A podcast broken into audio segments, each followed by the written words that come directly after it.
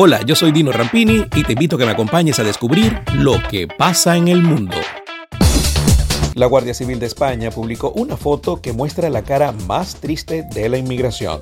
En la imagen, que conmueve al mundo, se puede ver a un bebé de apenas días siendo rescatado del mar. En medio de una ola migratoria que llevó a que miles de migrantes crucen la frontera de Marruecos y Ceuta, ciudad autónoma española ubicada en la península de Tigitana a las orillas del estrecho de Gibraltar, por mar o tierra, esta postal recorre los portales de los medios más importantes y se viraliza en las redes sociales.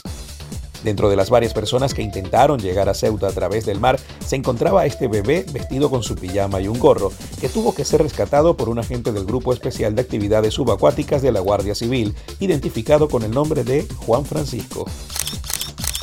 Investigadores de la Universidad de Zurich han modificado un adenovirus respiratorio común, un tipo de virus respiratorio que a menudo se reutiliza y se emplea ampliamente en tratamientos médicos como mecanismo de administración, para que entre en las células tumorales como un caballo de Troya y suministre genes para diversos tratamientos.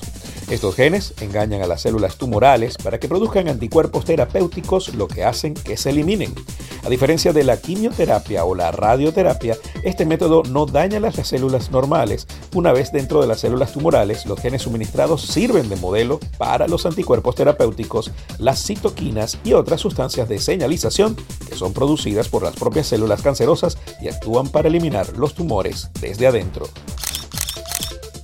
El gobierno de Uruguay anunció el miércoles que podrán reingresar al país los residentes uruguayos que cuenten con un test PCR negativo y la vacunación completa contra el coronavirus, además del paso de 15 días desde la recepción de la última dosis, en lugar de cumplir con una cuarentena obligatoria como era hasta ahora.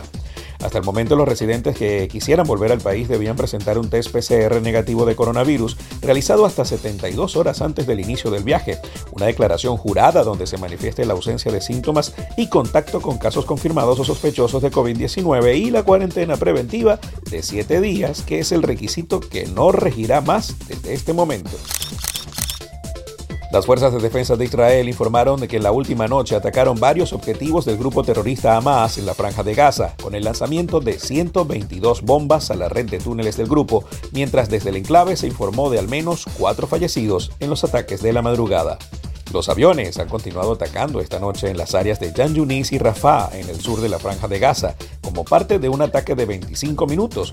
Fueron alcanzados unos 40 objetivos subterráneos de la organización terrorista Hamas, dijo el ejército israelí. La organización Trump, el conglomerado propiedad de la familia del expresidente estadounidense Donald Trump, es objeto de una investigación penal, según anunció este martes el fiscal del estado de Nueva York.